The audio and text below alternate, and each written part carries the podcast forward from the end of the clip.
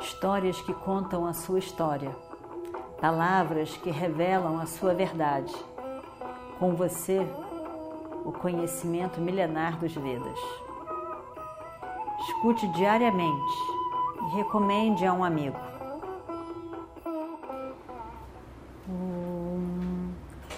Vakratunda Mahakaya Suryakoti Samaprabha Nirvignam Kurume Deva Sarvakaryeshu Sarvada. Continuando então a nossa história do Mahabharata, Vyasa faz uma cara séria. E aí então olha para Yudhishthira com um olhar de carinho pela preocupação que ele vê no olhar de Yudhishthira me diz você está certo, meu filho. Esse evento, a morte de Shishupala, foi muito infeliz, realmente. Os sinais, as lakshanas, foram todas terríveis. Significa que você terá, em breve, a partir de breve, você terá 14 anos 14 anos de muita falta de sorte. 14 anos de problemas. E não é só isso. Você será a causa organizada pelo próprio karma.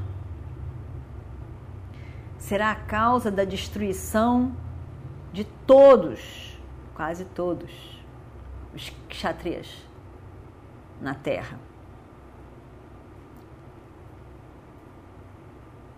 Todas as coisas erradas feitas por Duryodhana, somadas ao poder de Bhima e de Arjuna, e a raiva da rainha Draupadi, tudo isso será um instrumento para uma destruição geral do universo. eu vejo que você está muito infeliz ouvindo as minhas palavras. Mas não tem por que você ficar infeliz, Yudhishthira. Quando está no destino alguma coisa, está no karma, karma pala do homem. Não tem jeito, não dá para fugir. Não dá para fugir. Não pode ser mudado. Ao mesmo tempo que Vyasa disse coisas terríveis, ele tentou aquietar um pouco Yudhishthira. E Yudhishthira agora então já estava mergulhado no desespero total. Ele será a causa da morte dos kshatriyas. Ele que só está procurando a paz, nada mais do que a paz, a harmonia. Ele, é, ele será a causa da destruição os kshatriyas eram demais para ele, realmente era demais. Ele não conseguia nem entender como que aquilo poderia acontecer. Era algo que dizia do futuro, relacionado a ele. Não podia estar errado. Quem falou foi o próprio Vyasa, mas não, não fazia sentido. Como uma pessoa com a personalidade dele podia ser a causa da destruição dos kshatriyas na Terra? Ele, ele, ele não conseguiu entender. Ele não conseguia coordenar o pensamento para saber como ele faria isso. Ele não via como. Então ele não conseguia dizer nada. Ele ficou calado. Não conseguia dividir esse sofrimento, essa preocupação com ninguém. Ficou calado, apavorado. Enquanto isto, pelo reino, pelo sabá, pelo salão de o Destira andava Duryodhana. Duryodhana olhava para tudo e pensava: eu nunca vi uma coisa mais linda do que essa na minha vida. E o grande problema de, de Duryodhana era a inveja e o ciúme. E a inveja começou a crescer com todas as amarras no coração de Duryodhana. Ele olhando e disse: Isso aqui é incrível. Isso aqui é incrível, isso aqui é incrível. Tudo era lindo, tudo era incrível. E por que, que a boa sorte só cai em cima desses pândavas? Não é possível. Tudo que eu já tentei, tudo que eu já tentei.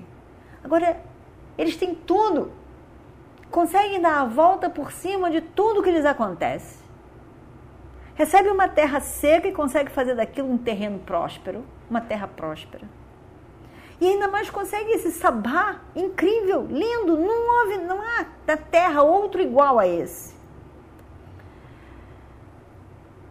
Ele fica se corroendo realmente. Só que Maia, o arquiteto dos Asuras, tinham colocado um, algo especial ali dentro. Que era, com todas aquelas coisas incríveis, quem entrasse com inveja ia se danar. Quem entrasse ali naquele sabá, invejando o dono do sabá, ia ser pego de várias maneiras ali. Nada muito sério, mas o suficiente para fazer a pessoa perder o rebolado. E o que acontece?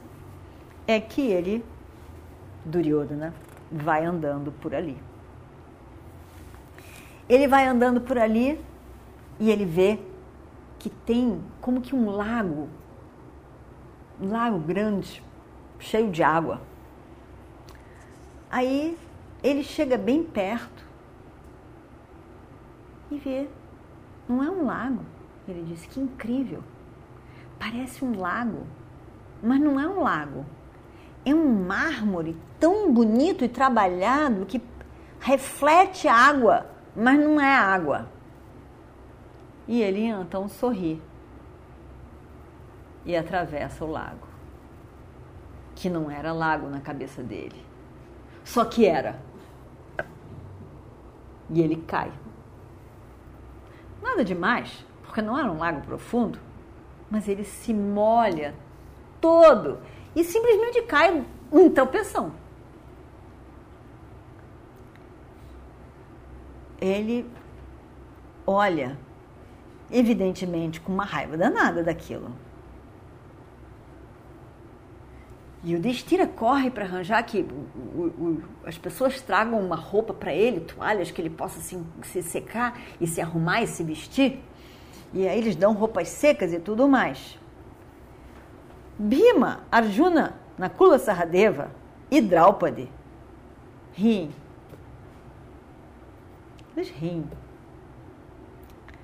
Riem da bobeira daquele príncipe todo com coroa e tudo cair dentro daquela tropeçar e não ver o que, que era aquilo. Foi pior ainda. Ele vai andando como se nada tivesse acontecido. E aí ele vê uma outra coisa ali.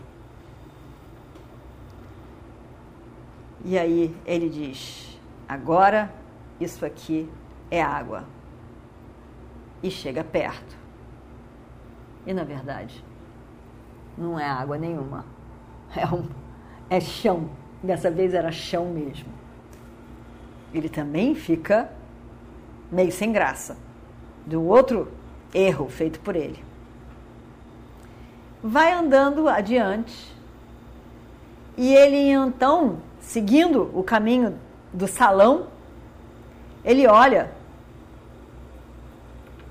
ele podia jurar que o que tinha ali era um, um, um, uma abertura para uma porta, toda bonita, decorada, era uma abertura, uma porta como se fosse uma porta aberta. E aí ele tinha certeza do que ele estava vendo. Dessa vez, ele não tinha dúvida nenhuma, e ele anda, decidido ele anda, e com a cara na parede. Não tinha porta aquilo não era um portal, aquilo não era nada, não tinha porta, não estava aberto, não era portal, era uma parede. Tac! Bate com a cara na parede e se machuca. e vamos ver o que acontece no próximo capítulo. Om Shri Guru Bhyo Namaha Harihi Om Histórias que contam a sua história, palavras que revelam a sua verdade. Com você, o conhecimento milenar dos Vedas. Escute diariamente e recomende a um amigo.